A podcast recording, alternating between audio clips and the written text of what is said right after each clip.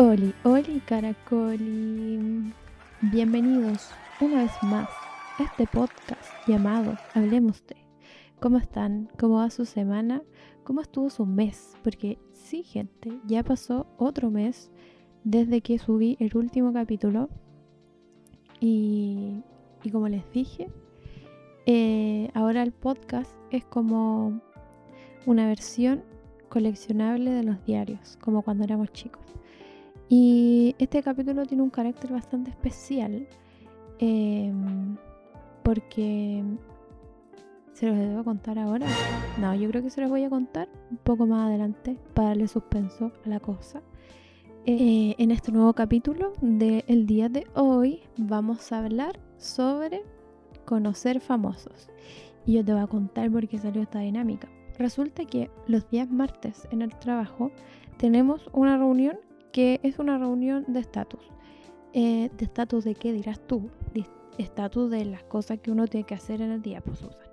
Entonces, la cosa es que de pronto eh, salió esta conversación de conocer famosos y mm, descubrimos eh, que varias personas de mi trabajo conocen famosos por accidente, otros sin saberlo otros ni le preguntaron si querían conocer a ese famoso y eh, estuvo bien divertido porque eh, si tú te preguntas si hubo chisme y pelambre, si hubo chisme y pelambre, Susan, obviamente.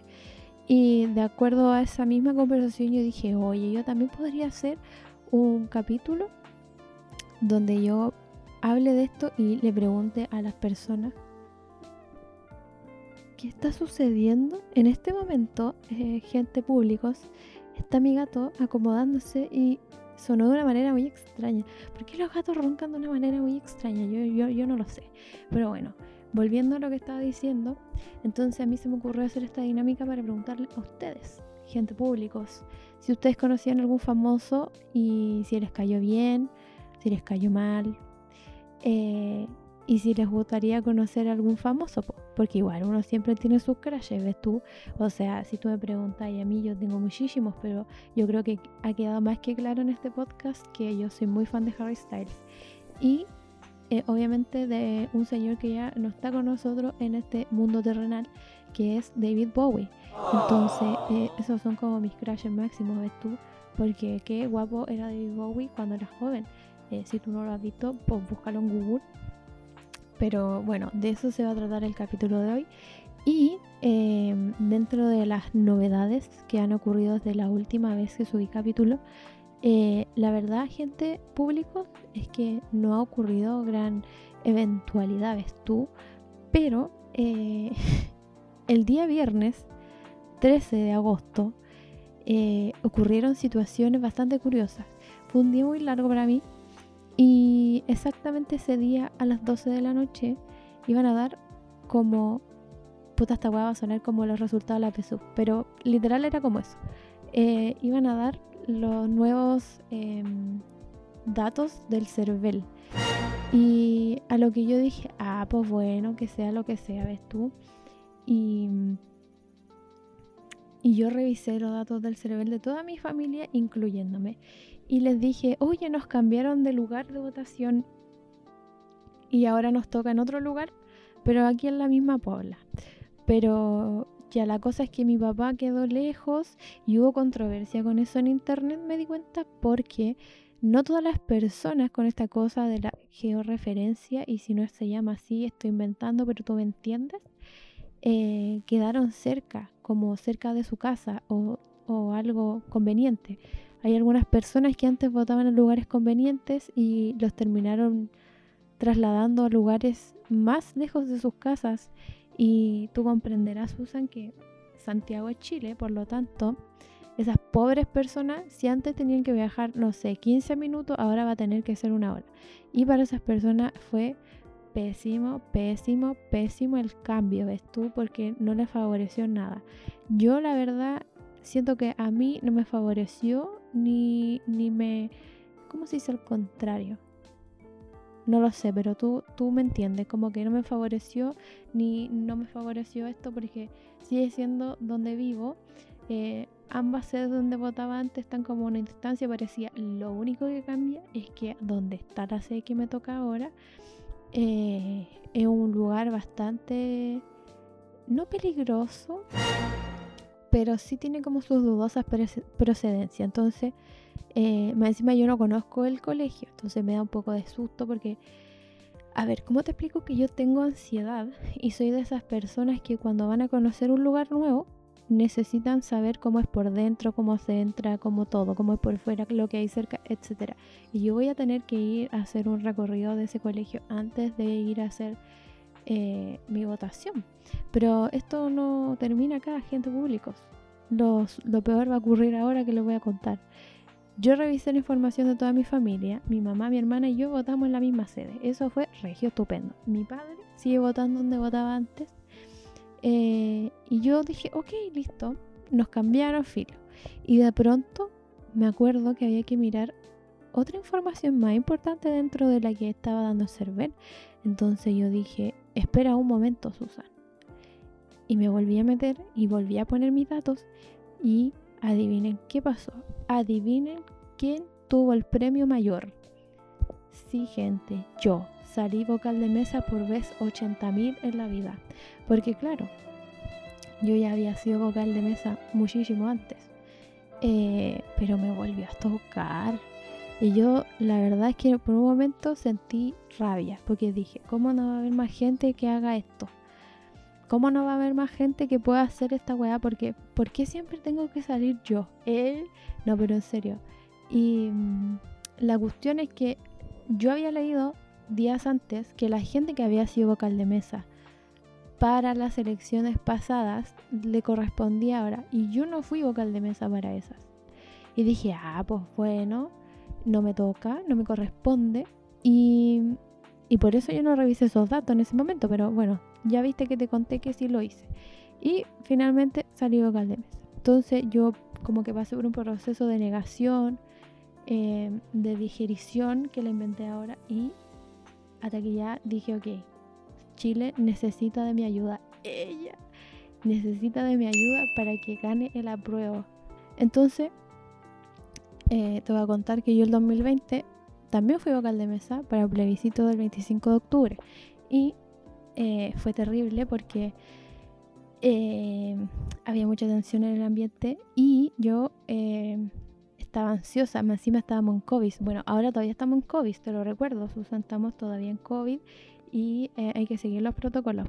Pero para esa vez era más brígido porque todavía no nos vacunábamos, creo. Y, ya había más medidas de seguridad y máscaras faciales, todo un show terrible. Entonces, para esa vez que yo fui vocal de mesa, ganó la prueba. Entonces, ahora yo creo que es una señal divina de que debo ser vocal de mesa para que gane la prueba de nuevo. Y, y sí, pues. Así que aquí estamos. Vamos a dar cara el 4 de septiembre. Y em, me da susto. Tengo como nervio. Eh, espero que mi pueblo no me defraude y no vote rechazo. Espero que gane la prueba en mi mesa porque hasta de mesa me cambiaron. Yo antes tenía otro número y ahora, pues bueno, ya tú sabes la historia. Y, esa es como mi noticia más reciente, gente pública. Voy a ser vocal de mesa eh, el 4 de septiembre. Le diría, eh, tráigame comida y esas cosas, pero no, pues, no, pues, ¿para qué? ¿Para qué?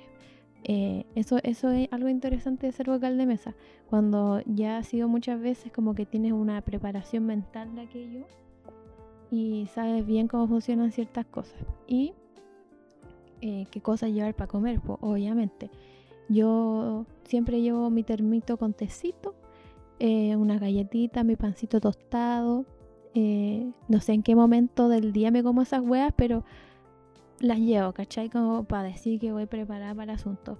Y, y ahora no va a ser la excepción. Obviamente que llevaré mi tecito y pan tostado y galletas. El almuerzo yo creo que iba a estar complicado la situación porque me lo van a tener que ir a dejar mis padres. Eh, porque, por si tú no sabías, el CERVEL no da ni una bonificación, ni siquiera comida, ni un sanguchito, ni nada de eso por ser vocal de mesa.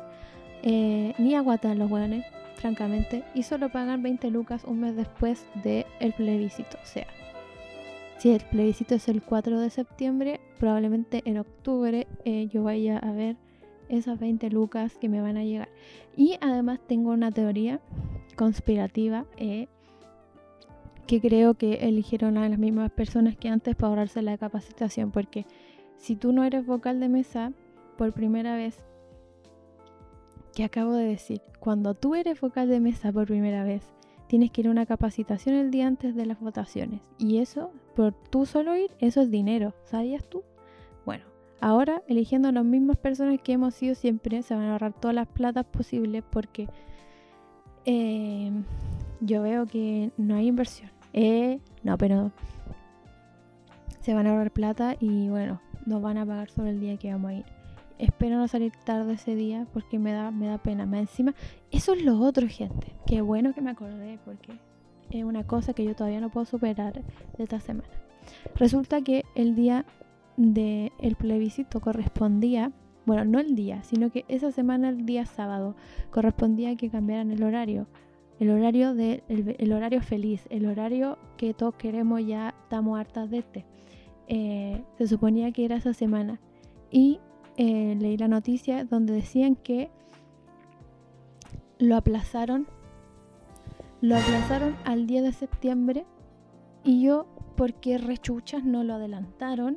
Que era más fácil. Porque obviamente, o sea, si tú te estás preguntando y preocupando por el ciudadano que tiene que hacer este cambio de hora y al otro día ir a votar porque se le va a desconfigurar el asunto del reloj cronológico, eh, porque tú no adelantaste una semana eso, en vez de aplazarla, yo ya estoy harta de este horario.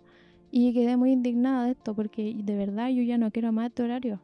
Yo quiero salir de mi trabajo y que todavía haya sol y, que todavía hayan eh, pajaritos cantando, Susan, no mimiendo. Entonces, completamente indignada porque va a tener que esperar otra semana más para que eso se concrete. Y yo no quiero eso yo quería que esto pasara rápido. De hecho, estaba muy emocionada porque la semana plebiscito iba a ser el plebiscito y íbamos a cambiar el horario finalmente. Pero bueno, hemos sido saboteados y todo sea porque gane nuevamente, como dije, el apruebo. En otras cosas que ocurrieron, queridas eh, gente públicos, eh, te voy a contar una cosa que descubrí que, que tengo que compartirte porque yo no sé si tú sabes, pero o te lo conté alguna vez.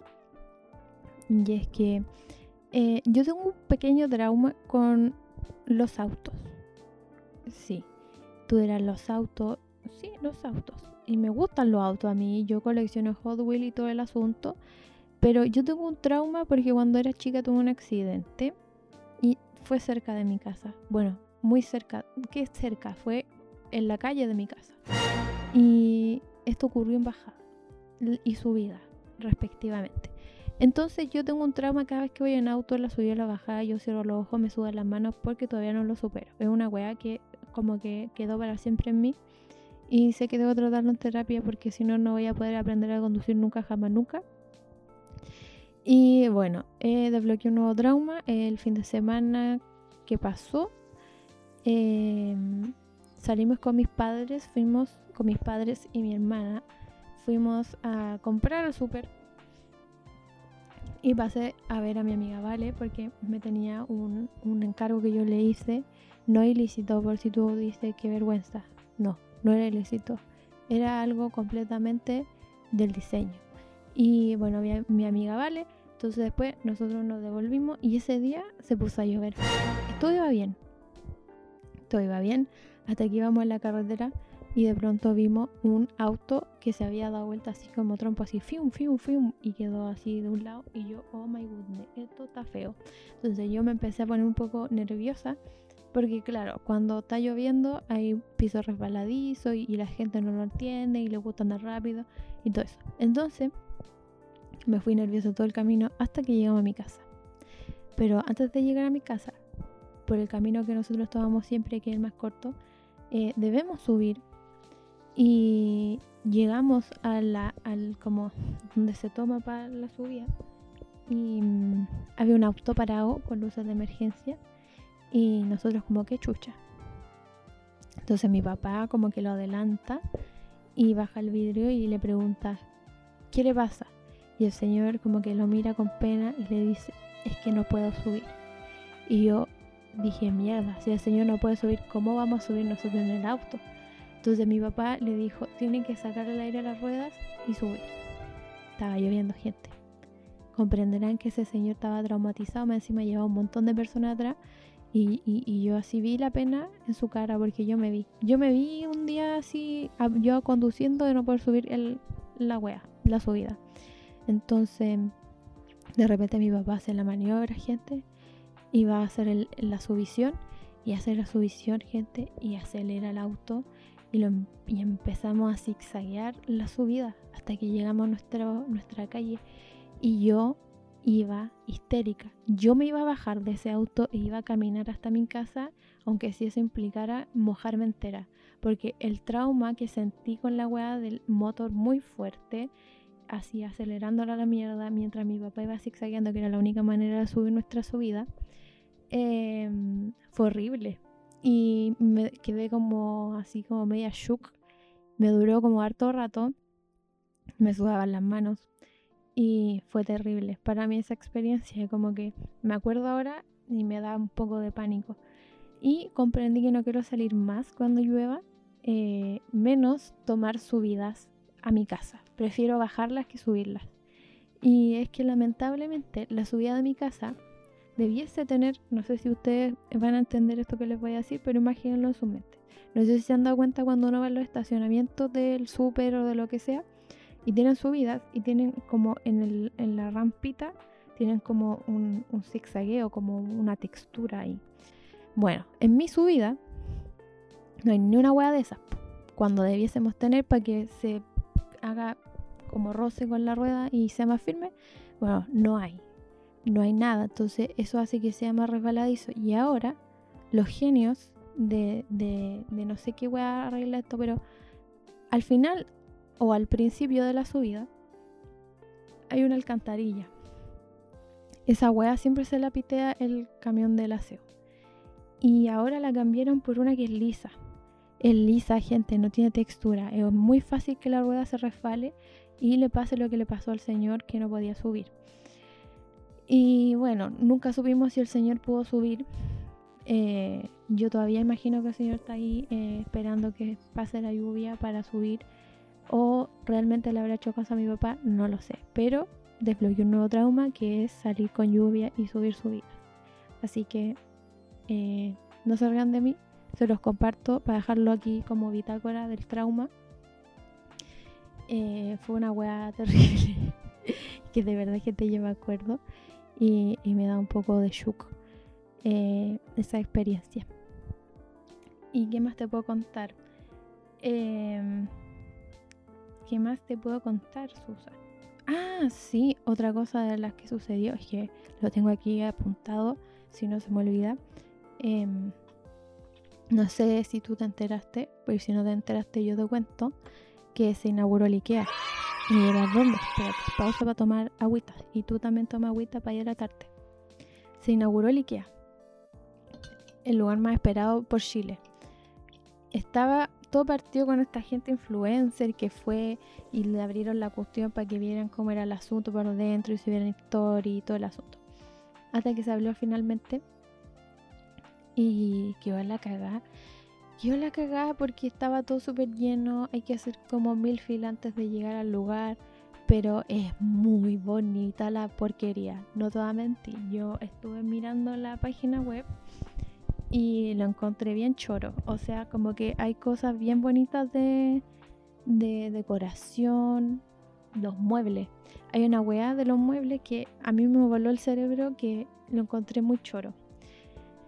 Si tú necesitas un escritorio, hay una sección en el IKEA donde tú puedes customizar tu propio escritorio. Onda, puedes definir la, la cubierta del escritorio como la mesa eh, definir el tamaño, largo, ancho, lo que sea, eh, de, qué de qué material, de qué color, de que si tenéis cajones o no tenéis cajones, eh, toda esa vaina lo podéis customizar tú mismo a tu pinta y lo encontré bacán porque al final termináis como diseñando tú mismo con las cosas que tiene IKEA a tu gusto. Y lo más choro es que todo eso lo vaya haciendo como en una pantallita. Entonces, esa pantallita después te muestra el resultado final de lo que creaste.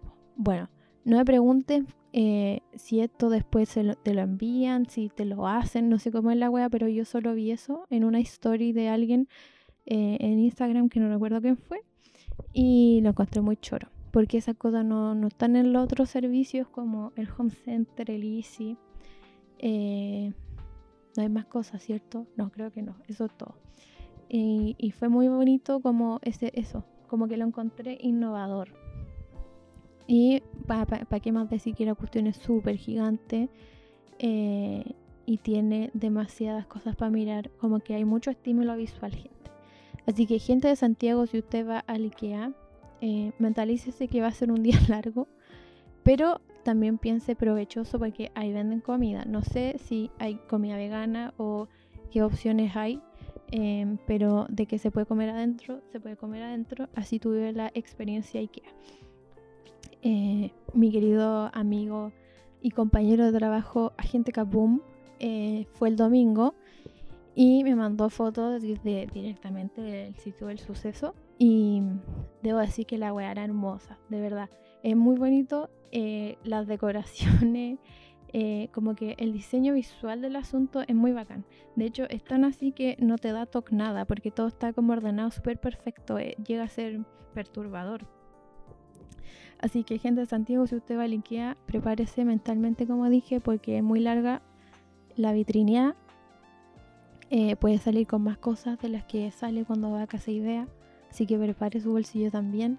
Y aproveche vitrinear en el sitio web de IKEA porque eh, hay muchas cosas ahí para mirar. Eh, esto no es publicidad pagada, porque si me pagaran por esto yo le pondría más emoción de la que le estoy poniendo, pero lamentablemente no me pagan. Esto es solo recomendación de mi parte.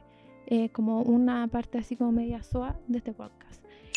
Y eso, gente, vamos a terminar esta sección de la contingencia como siempre. Vamos a pasar a nuestra sección que se llama Preguntas que se me ocurrieron porque sí. Ahora sí, pues no que dije todo mal, yo introduje todo mal.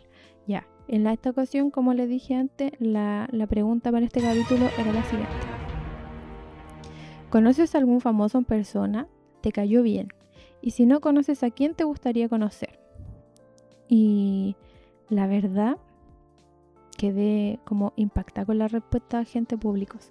Así que procedamos a leer las primeras que me llegaron. La primera respuesta es de Dani.o.b. Saluda al Dani que trabaja en el cine. Y él está ahí en el asunto este de acomodar a la persona, recibirla y todo, una paciencia muy grande. Eh, el Dani me dijo lo siguiente: Conocí a Super Mario de los 33 mineros me dijo que no había que creer en la tele. Ja, ja, ja, muy simpático. Mira tu gran consejo de Super Mario porque literal no hay que creer en la tele, gente. Ahora menos, menos en este proceso en el que estamos electoralmente hablando, porque salen puras tonteras y uno se confunde. Eh, gracias Dani por tu respuesta. Eh, mi querida Javi eh, me dijo que conoció a Jepe es más pesado en persona. Igual lo TKM. Álvaro López es un amor. Wow, estoy impactada porque yo pensé que podrían ser los dos pesados, porque tienen cara de serlo. Jepe siempre ha sido como así. Yo nunca he sabido historias de Jepe en que es súper cool, súper amoroso. No, siempre he sabido que es muy digo para el asunto y es como bien serio y como que mantiene cierta distancia. Yo no tenía idea de Álvaro López, así que qué bacán tu experiencia, Javi. Qué bacán que haya sido así. Lamentablemente Jepe siempre tiene esas tendencias, pero de Álvaro López no tenía idea. Que por cierto, el otro día mi hermana me dijo, oye, he visto el videoclip de Bailando Solo de los Bunkers y yo solo he escuchado la canción un millón de veces, pero nunca había visto el video. Y lo vi lo encontré muy bueno, la historia es muy buena, así que vayan a ver el video, gente, porque encontré bien entretenida la dinámica y el plot twist que hay en otras respuestas que tenemos por acá, tenemos la respuesta de la, Nico, que como siempre le digo, la Nico y Nano tienen un podcast que se llama Outfluencer Podcast y pueden escucharlo en la Spotify. Eh, la Nico me contestó lo siguiente. Conocí a Carmen Tuitera. Fue horrible atenderla. Me sentí más que garzona, una esclava. Bueno, es que Nico, ¿qué podemos decir de, Carmen Tuitera? No digamos mucho porque sabemos que esta mujer está completamente conocida por demandar gente y no queremos que nos demande, pero sabemos que esta señora es un poco densa para el asunto y no siempre tiene los mejores comentarios que lata que te haya tocado atenderla a ella, pero bueno, no es, no es, algo fácil de olvidar. Ah. En otra respuesta también tenemos la. En otras. Sí, lo dije. Hoy ya estoy como media flashaya. En otras respuestas tenemos la respuesta del Nico, eh, Nico Cifuentes. Y me di, preguntó primero famoso qué nivel. Y yo después le respondí que podía ser cualquier tipo de famoso. Y la verdad es que es bien sorprendida con su respuesta porque no pensé que eh, él me iba a contar esto y me dijo que eh, conoció a Jorge González, su ídolo máximo, y estaba tan nervioso que le habló puras weas. no, qué otro, pero ya. Es que es algo muy normal, muy, muy común. Es que a mí también me pasaría lo mismo, la verdad no con Jorge González, pero sí con, otras personas y, no, si es imposible no ponerse nervioso, me encima encontrárselo o quizá en el en qué mood fue, de haber sido muy, muy fuerte la sensación. Nada, para ti, Nico. Eh, muchas gracias por tu respuesta. Martín Peregrín Pimpín eh, me respondió. No conozco a ninguno y no sé si me gustaría conocer a alguno. Y encontré muy buena su respuesta porque quizás no siempre uno quiera conocer a los famosos en persona o a famosos en cualquier ámbito, gente públicos. Y, mejor se queda con la imagen que tiene así como de esa persona dentro de la TV, si es que es de la tele o del cine o de las redes sociales, no lo sé, pero me gustó la respuesta de Martín. Gracias Martín por tu respuesta. Después tengo la respuesta de Jaime Campos y eh, Jaime también me preguntó como qué tipo de famoso.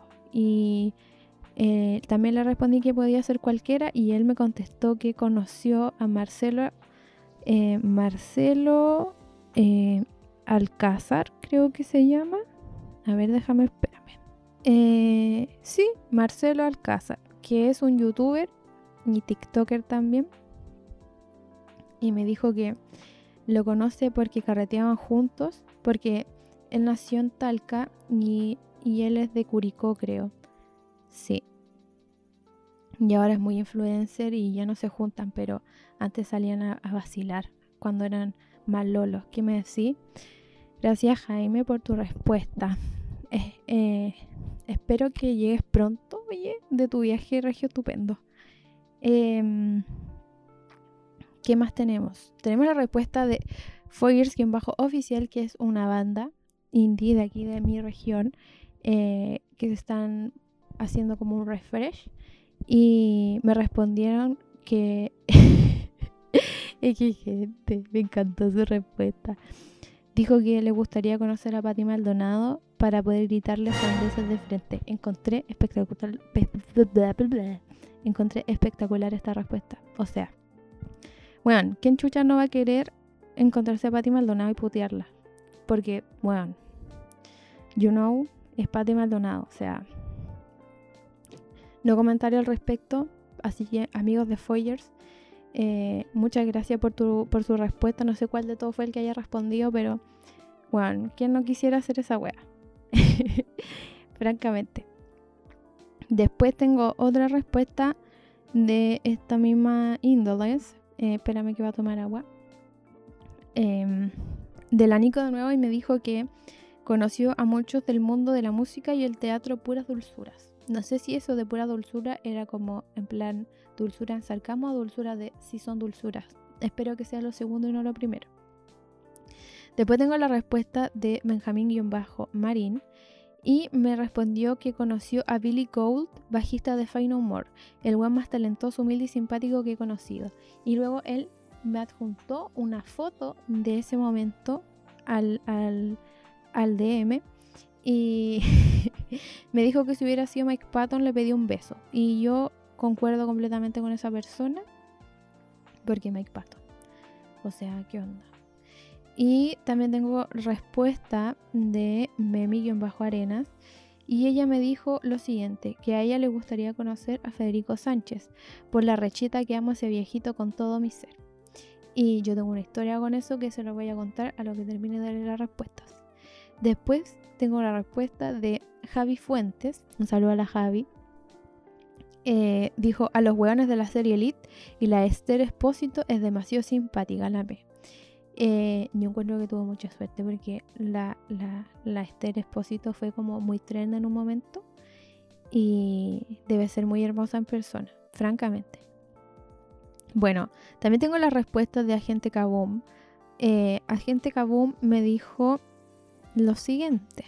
Te voy a contar, espera, brevemente porque me le perdió el shoot. Aquí está. Eh, la verdad es que Agente Kaboom conoció a alguien que ni siquiera le preguntaron si lo quería conocer y lo vamos a mantener bajo el anonimato porque de verdad da vergüenza. Eh, vamos a funar a su colegio nomás por llevarlo a esas cuestiones pero me respondió que quería conocer a sus crashes. Espérame, yo te voy a contar. Aquí. Eh, me dijo que... Ah, mira, sí hay. Oscar Isaac, la Dula Pip, que es la Dualipa, eh, y la Rachel McAdams, que si tú no sabes quién es, eh, la de Chicas Pesadas, la Minger, la Regina George, y me dijo porque son amor y los crashes son poderosos pensando en ellos. Y a Chems, probablemente también me encantaría abrazar. Chems es un, un doguito, un perrito, el perrito de los memes. Eh, el Kevin es muy fan de, ese perrito. De hecho, me lo mandó dentro de esta respuesta. Y, y, yo de verdad creo que ese perro es demasiado adorable y a la vez muy gracioso. Es como que me da, me da esa vibes. Eh, pero también me dijo otra cosa con respecto a esto mismo de los famosos. Y me, pero no, según él no, no cuenta como que lo conoció, pero fue como que estuvo cerca. Y el asunto es el siguiente. Eh, me dijo, una vez vino Woodkid a Santiago de los Chules y estaba tan cerca de él en el escenario que fue como para darle un papachio. Eso ha sido mi experiencia más angelical en la vida. Y bueno, vamos a reservarnos el, el derecho de no decir la otra persona a la que gente que hemos conocido sin su consentimiento a cuando era un pequeño infante. Eh, vamos a seguir con las respuestas. Eh, tenemos la respuesta de nuestro querido amigo youtuber Diego, eh, que primero cuando vio la historia no se acordó de nadie y fue gracioso porque al día siguiente él subió una historia de que había ido al FestiGame y él fue al FestiGame en el 2012 y nosotros estábamos en tercero medio y comprenderán que en ese entonces el explote de YouTube con los youtubers era súper brígido y em, ahí él conoció a Soda y, conoció la voz de Mario Bros. Y tenía una foto que yo le dije, oye, pero si conociste a alguien. Y bueno, él me dijo, ya, ahora sí menciono en el podcast porque no me acordaba quién mencionar. Y, y yo lo encontré bacán porque sale tan pequeñito, tan pequeñito, como que no me acordaba de, nosotros a, esa edad de, de esos años, ves tú. Pero conoció a Soda. Ahora no sé si hace video él, pero eh, ya es como. ¿Cómo se llama? Como legendario de los youtubers chilenos. Eh, tengo más respuestas y esta es más bacán todavía, me te voy a contar. Es una historia larga, así que prepárate porque yo la encontré muy entretenida. Es de la Feña, feña.mont y me dijo, te respondo por aquí porque es una larga historia. En el 2014 conocí Arsenium, uno de los loquillos que cantaba la versión original de Pluma Gay. ¿Tú sabes cuál es la canción? Yo supongo que sí. Cuando vino a presentarse en la competencia internacional de Festival de Viña, yo lo llevaba escuchando unos 5 años, así que cuando supe que venía no podía dejar pasar la oportunidad. Lo fui a ver al hotel en el que se estaba quedando, pero no estaba. Preguntamos en consejería y nos dijeron que acababa de salir. Con mi amiga nos quedamos esperándolo. Inicialmente íbamos a esperar una hora, pero terminamos esperando como seis. Cuando nos habíamos rendido y estábamos yéndonos, el muchacho apareció. Corrí a saludarlo y pedirle una foto. Él no podía creer que tenía fans en Chile. ¡No, qué tierno! Así que nos quedamos hablando un rato. El loco andaba con el Lolo Peña. Oye, el Lolo Peña. Esto es como de, la antigüedad de, los chismes de la farándula en Chile. Que era su representante en Chile. Cuando le comenté que llevábamos horas esperándolo, no se lo podía creer. Nos invitó a cenar con él en el hotel. Estuvo, estuvo bacán. La gaviota que ganó en la competencia me contó sobre su carrera y su vida, cómo había llegado a presentarse a Chile. Me preguntó por artistas chilenos con quienes podría colaborar. Aquí nadie lo conoce, pero en Europa igual es famoso, así que debo decir que estaba impactada con su humildad. Me cayó muy pero muy bien. Por un tiempo después de que lo conocí, seguimos hablando por Twitter, pero ya se cortó el contacto. Esa es mi historia digna de fanfic. Oye, pero... Brígido. O sea, qué bacán como lograr el objetivo finalmente, aunque te demoraste como mil años. Eh, lo encuentro muy lindo, como muy entretenido. Y es como cumplir el sueño de tu vida. Ah, no, pero no tan así, como del momento, o sea, es como si yo conociera a Harry Styles, gente, yo quedaría hoyo. o sea, como, qué weá, se me olvida hasta hablar en inglés, no sé, empiezo a decir pura mierda, no sé. Como que me lo he alguna vez, como de que me encuentro al Harry y como que le digo, ¿cachai? Y con el inglés que nos enseñan en Chile, francamente, quizás que le digo así como, this is the window, this is an apple. No, puedo, tengo que practicar un monólogo y lo voy a hacer en algún momento. Em, muchas gracias, Feña, por tu respuesta. Tenemos la respuesta de Matías Vera 1 y el Mati me dijo que a él le gustaría conocer a Chiran. Estoy impactada, Mati, porque no pensé que tú me ibas a decir cómo es Chiran. Pero bueno, si, si tú quieres conocer a Chiran a un colorín, eh, me puedes conocer a mí porque yo ahora tengo el pelo así. Eh, no mentira. Eh, pero campo, o sea, yo tengo como reparos con el Chiran porque no puedo creer que Heinz le haya hecho un ketchup. Eso me genera un poco de envidia porque yo amo esa marca de ketchup también. Y no entiendo cómo a mí todavía no me hacen una. Ah, no, pero de verdad. Eh, que bacán que quieras conocer a Chiran y en algún momento ojalá suceda y, y, podáis verlo y tocarlo y abrazarlo, etc. Eh, muchas gracias Mati por tu respuesta. También tenemos la respuesta de mi amiga Flavia Prack y me dijo lo siguiente. La cajita era poco, así que yo creo que prepárense porque la historia es larga. Básicamente es mucha información. Me dijo, una vez me topé con Iván Arenas en una cafetería, justo se sentó en la mesa del lado. Se notaba buena onda el caballero, pero lo que me llamó mucho la atención era que fumaba mucho, siendo que tiene ya varios infartos. Está viejito, pero igual de bueno para el huevo. Oye, si es verdad, eh, Iván Arena, acá el profesor Rosa, eh, ha sufrido varios infartos y tiene una dieta que tiene que seguir para supuestamente durar más y él no está ni ahí básicamente. Él es un fuck life de real, porque imagínense, ahí está dándolo todo y, no sé. Eh, siempre que leo noticias sobre Iván Arena, digo, este señor eh, está doblándole la mano al destino porque básicamente lo está logrando gente. Eh, también me dijo que a su pololo le encanta Iván Arenas, pero le dio mucha vergüenza sacarse una foto con él ese día que se lo encontraron. Eh, también dijo que un día se pilló a Luis Dima en el terminal sur de Alameda. Claramente esto fue pre-pandemia y creo que hace APP unos 5 o 6 años porque aún no vivía acá en Rancagua. Eh, el contexto fue que estaba comiendo McDonald's y justo el viejito llegó a sentarse en una mesa cerca y su asistente llegó con una bandeja con pollo y babas fritas. El caballero se sirvió el pollito con mucha hambre y con la mano. No sé si es buen recuerdo, pero verlo de eterno comiendo su pollito asado fue muy lol. Oye, yo también tengo una, anécdota con Luis Dimas.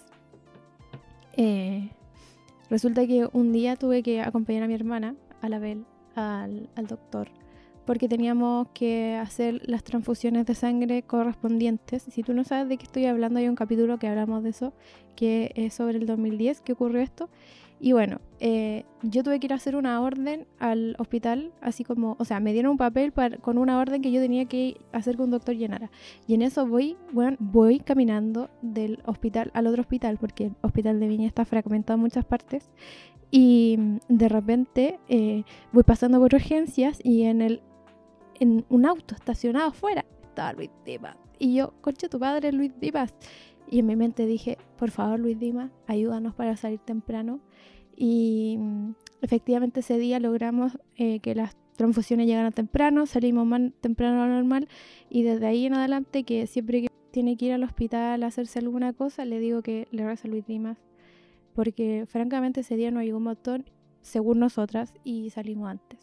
Y, claro, Luis Dimas eh, nos dejó eh, el año pasado, en noviembre. Así que gracias Flavia por tus respuestas. Eh, encuentro muy cómico pensar que Luis Dima estuvo comiendo pollo asado con terno, así como todo sofisticado, pero su pollo asado con terno y comiendo a mano, me encantó. Em, muchas gracias por tu respuesta, querida amiga. Pasemos a las otras respuestas, pues. ¿Qué más tenemos? Eh, y también tengo la respuesta final de, de Juan, eh, me dijo, ojalá conocer a Eiichiro Oda, el autor de One Piece, es su ídolo. Y ese no es el anime que tiene como 8500 capítulos. Ojalá se acabe en algún momento porque siento que yo nací y esa cosa todavía ya estaba funcionando, pero no sé si están así la verdad. Pero que bacán que quiera conocer como a, alguien como así. Eh, como conocer, no sé, al al creador de las películas del estudio Ghibli. Me imagino como eso así importante. Y como última respuesta, tengo la respuesta de la Dev. Y la Dev, bueno, la Dev es, es, como famosa igual en el internet, aunque ella diga que no, pero sí, porque tiene su, su comunidad de gente que la sigue que la ve. Y eso también la llevó a conocer a mucha gente famosa. Y ella me dijo, conozco a muchos y me da risa que los más famosos son más simples que los que se creen famosos como los influencers. Increíble reflexión. Porque es verdad, a veces la gente famosa es como terrible simplona, como bien, no, tranqui, sí, no pasa nada. Y la gente influencer es como, ¿quién eres tú? ¿Y por qué me estáis hablando? Y es como pesar. Así que bacán la reflexión porque igual trabaja con, gente influencer y gente es famosa como actor, músico, etc. Y debe notarse una gran diferencia entre ambos. Y, y esas han sido las respuestas, gente.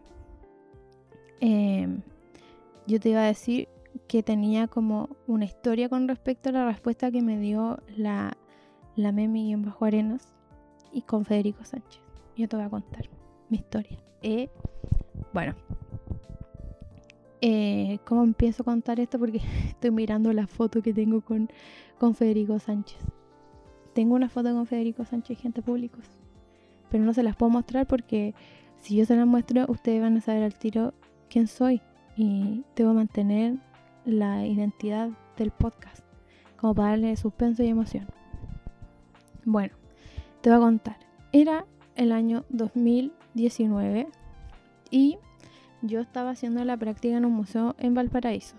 Ese museo en Valparaíso tenía convenios y estaba directamente ligado a eh, el Mercurio de Valparaíso, ¿ya? El asunto es que em, mi mamá llegó un día del trabajo y me dijo, ¿cachaste que va a haber un conversatorio donde va a ir Federico Sánchez?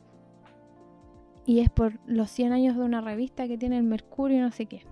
Y yo le dije, no, mentira que es verdad porque yo quiero ir. Y me dijo, tenéis que ver cómo, se, cómo, cómo podéis tener entradas y la weá. Ya, po. Y me puse a investigar como loca de la cabeza, modo FBI, porque yo tenía que estar ahí en ese momento. Y em, efectivamente, eh, encontré un link y mandé, me inscribí para ir a esto. Y la weá es que cuando yo me inscribí se había sold out todo. Y no había más eh, opportunity de ir. Y yo como pucha, yo quería conocer a Federico Sánchez. Quería estar ahí con él y hablarle y decirle hola. Quizá todo ese rollo me pasa en mi mente de que yo le iba a decir hola, bla, bla. Y después dije, oye, pero quizá, como estoy haciendo la práctica en este museo, quizás pueda ir por el museo. Y pueda tener entradas para ir a esto. Entonces yo le hablé en ese entonces a mi jefa y le conté de este asunto y me dijo, sí, no hay problema, eh, voy a ver qué puedo hacer. Ya, pasaron las semanas porque esto fue como en... Fue el 23 de abril del 2019 porque fue para el Día del Libro. Y nosotros ese día también teníamos un evento de, de presentación de un libro en el mismo museo y yo tenía que ir. Y resulta que esa misma semana me escriben desde el Mercurio y me dicen que hay espacio y hay vacantes para mí, así que yo ya estaba dentro del asunto. Y cuando leí eso, gente casi, casi explotó en mil partes porque yo decía, mierda, lo conseguí, voy a estar ahí en el conversatorio y va a estar Federico Sánchez a unas butacas de mí, de mi distancia. Eh, mi fanatismo por este señor parte desde que yo veía City Tour on Tour, lo he visto todos, soy muy fan. Ya lo encuentro fantástico como en plan estético del diseño, como del diseño vestuario, moda, etcétera, y el personaje que es Federico Sánchez, eso me flipa un montón. Entonces, em, me acuerdo que este evento era la tarde y yo me arreglé todo para ir al asunto. Incluso intenté como que me sentí insegura y dije, ya mejor no voy a ir, ¿para qué voy a ir? Y empecé como a autosabotearme dije, no, porque yo sí quiero ir a esto. Y finalmente logré salir de mi casa y tomar todas las locomociones posibles para llegar a donde era este asunto. Y la cosa es que cuando llegué había mucha gente así como media fancy. Y yo, una estudiante promedio de diseño en ese entonces, me sentí un poco baja de estatus, ves tú. Pero bueno, eso no impidió que sucediera lo que te voy a contar ahora. Entonces eh, Federico llegó a esta cosa y comenzó a hablar sobre arquitectura y lo de la revista y todo eso. Y yo estaba flipando, ¿no? tomando nota incluso de las cosas que él dijo ese día, así de ñuña. Y me acuerdo que ya dijeron se acaba el asunto porque él, era la atracción de este conversatorio y no había más personas que él, era todo el, todo el show, el espectáculo. Y yo dije, ya, este es tu momento. Tienes que salir de esta silla, caminar hacia el escenario, llegar abajo y hablarle a Federico Sánchez y pedirle una foto y decirle que tú eres su fan.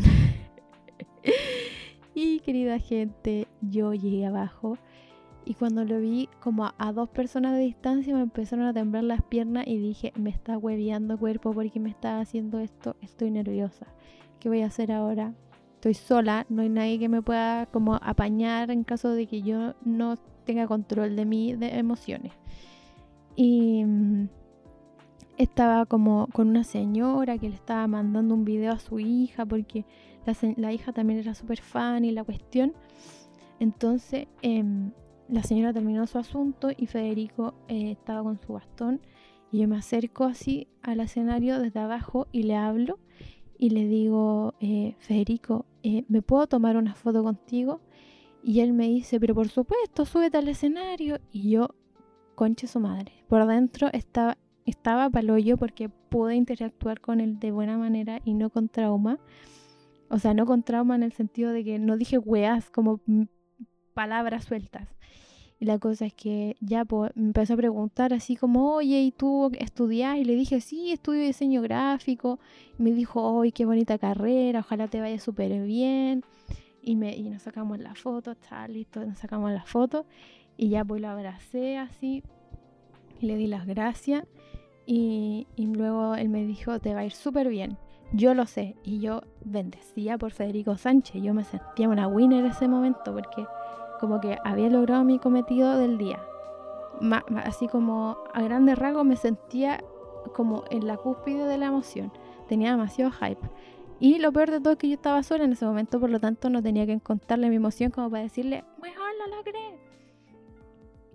Así que recuerdo que procedí a enviarle un audio a mis amigas de la universidad que había logrado sacarme una foto con Federico Sánchez y le había contado como toda la interacción.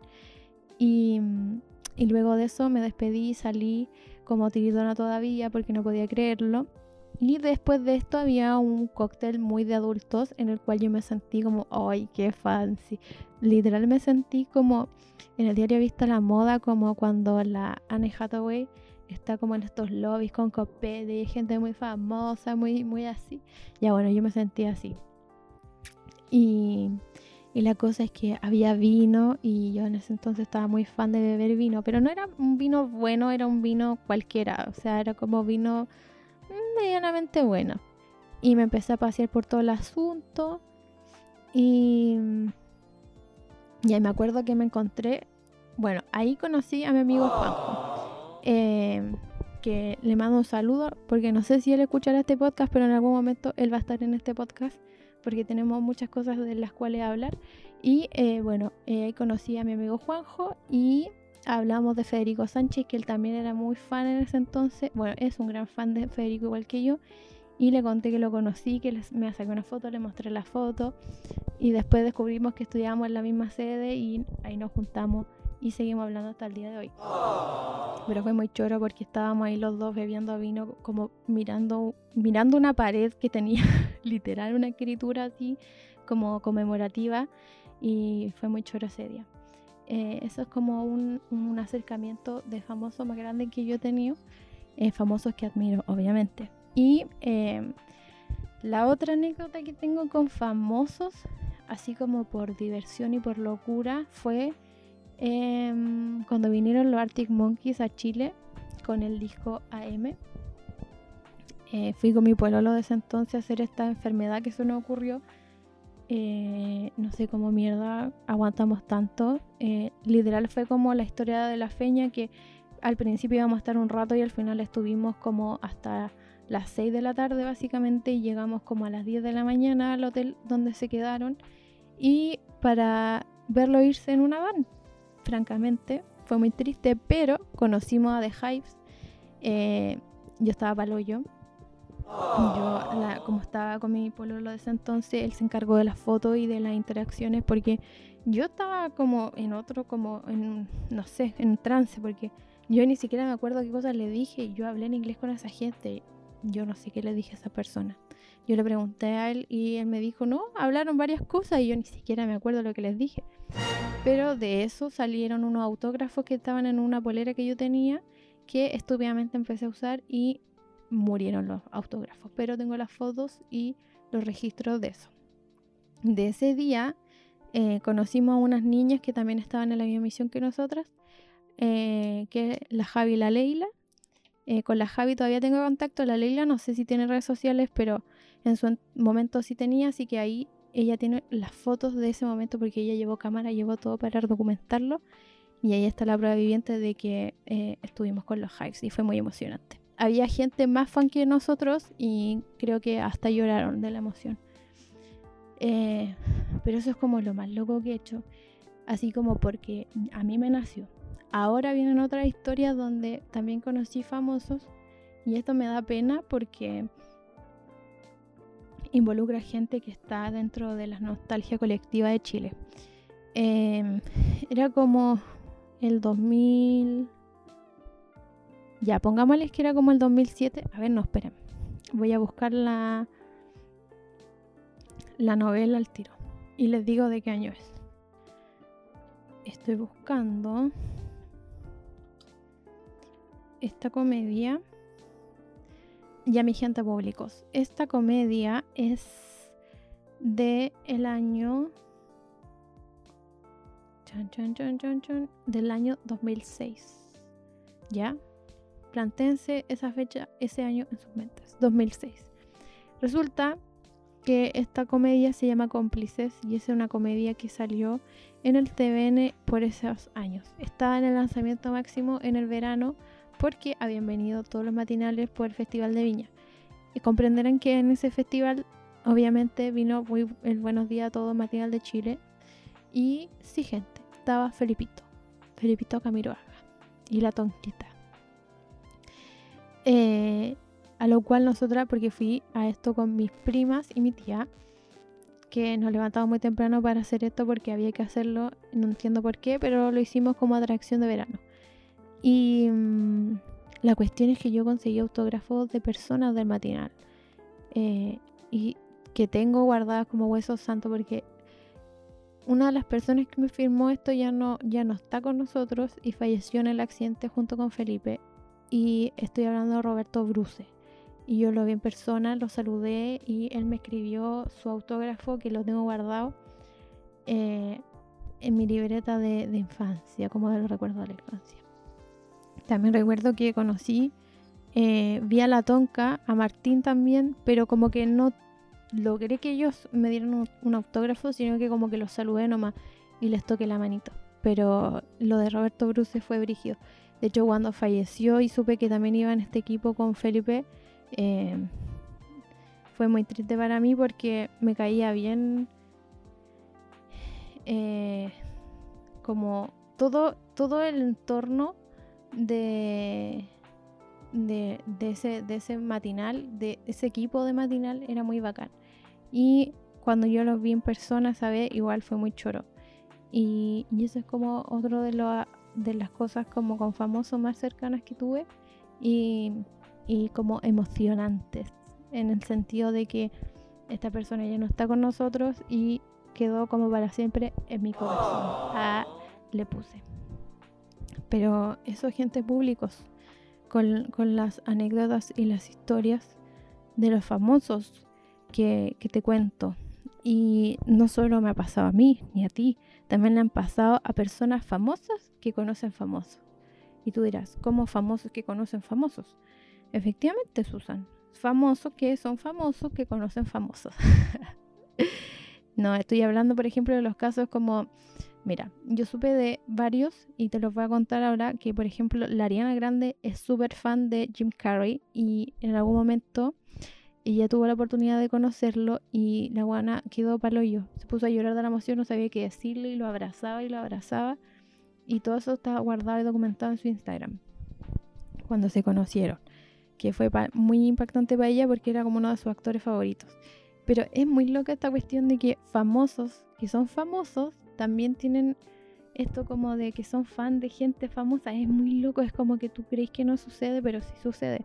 También, por ejemplo, sé de la Taylor Swift que estaba como en uno de estos como, no sé cómo son, matinales, late. Bueno, anyways, la cosa es que conoció a Justin Timberlake y quedó paralizada esa pobre mujer. Quedó en shock y el Justin Timberlake le hablaba y la pobre Taylor estaba como no puedo creerlo, está al lado, era como su amor platónico de la infancia y se lo llevaron ahí mismo. Y que yo, francamente, eh, no sabría qué hacer. Es que tú, solo piensas en, mí, yo hablando de la Harry no, terrible. Terrible. También sé de la Anna Hathaway cuando conoció a Mariah Carey. Bueno, ella no la conoció. Esto fue más random porque ella estaba como en una entrevista y ella de repente se da cuenta que detrás de ella está la Mariah Carey y le dice a la cámara y a la persona que le estaban entrevistando así como, oye, ¿está ahí atrás mío? Y la niña le dice, sí, sí está. Entonces le dice, enfócame para que ella salga detrás de mí y estaba paloyo de hype, muy emocionada de, que estaba como muy cerca de ella. También tengo otro episodio con la Anne Hathaway que es eh, que va a un programa y llevaron a RuPaul y, y la Anne Hathaway casi se nos muere, se nos desmaya se, nos cae porque ella era también muy fan de, de RuPaul. Em, también sé de la Katy Perry en un como en una alfombra roja, no, no era una alfombra roja, era como cuando hacen estas cosas del MTV y eso y llevan a los cantantes para que entrevisten eh, a otras personas y de repente vio a la Shakira y casi se, se nos desmaya la chica de la emoción. Y el último, que es el que más me sorprende, que el de Billie Eilish eh, con Justin Bieber, cuando se conocieron, porque ella era súper fan y cuando lo conoció casi se nos desmayó también la niña, que como que al fin, imagínense que la Billie Eilish igual es pequeña, entonces eh, conoció como a su ídolo máximo.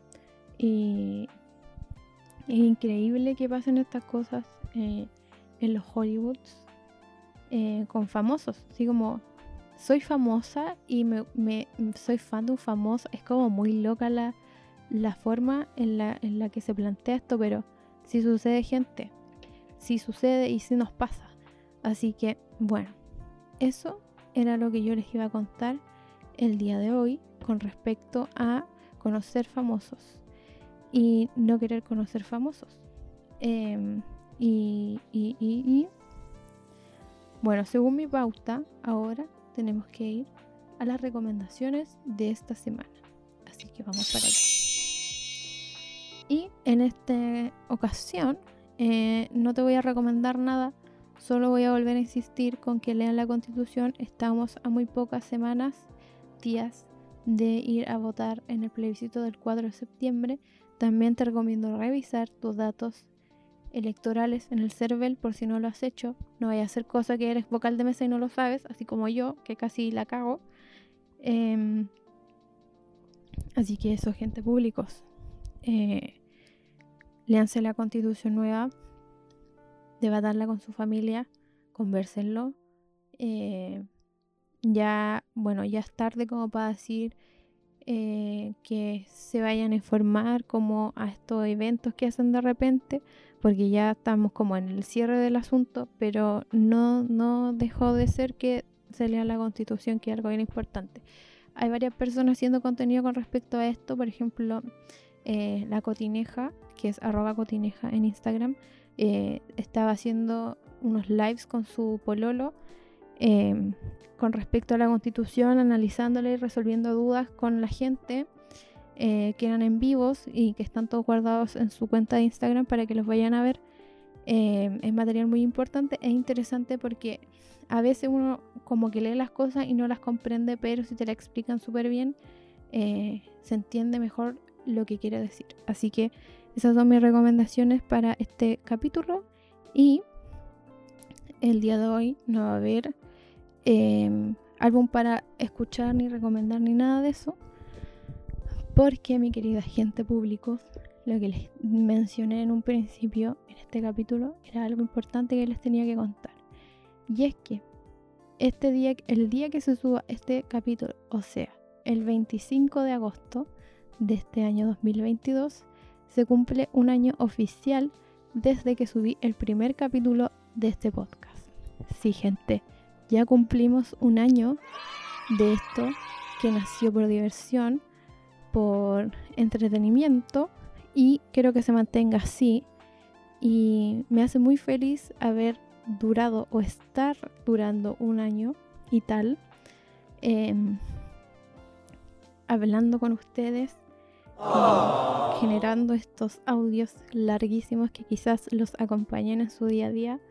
Eh, me hace muy feliz también tener como su feedback o que me escriban que no subió capítulo o qué onda y esas cosas, porque igual mi idea inicial de esto, como les dije, no era hacer nada como lucrativo con respecto al podcast, sino que algo más por diversión desde mi parte, como desde esta parte comunicativa, como de, del diseño, porque diseño igual comunicación. Y no sé, me hace muy feliz llegar hasta este punto. Eh, le agradezco un montón eh, siempre interactuar conmigo, responderme cuando hago estas preguntas. Eh, no sé, estoy muy agradecida por todo su cariño y es por eso que no les quise decir a un principio, pero este es el último capítulo de este podcast. Y tú dirás, ¿se acaba para siempre? No, Susan, no se va a acabar para siempre. Vamos a tener segunda temporada y espero que en esta segunda temporada haya más cosas y más personas nuevas eh, invitadas para que charlemos un poco, tengamos un poco de chismoseo y sea más divertida la dinámica eh, que yo misma he ido inventando, que he ido acomodando, que he ido viendo, que he ido cachando qué cosas tienen más interacción en ustedes y qué cosas les gusta y qué no. Y, y eso pues gente, este es el último capítulo de esta temporada.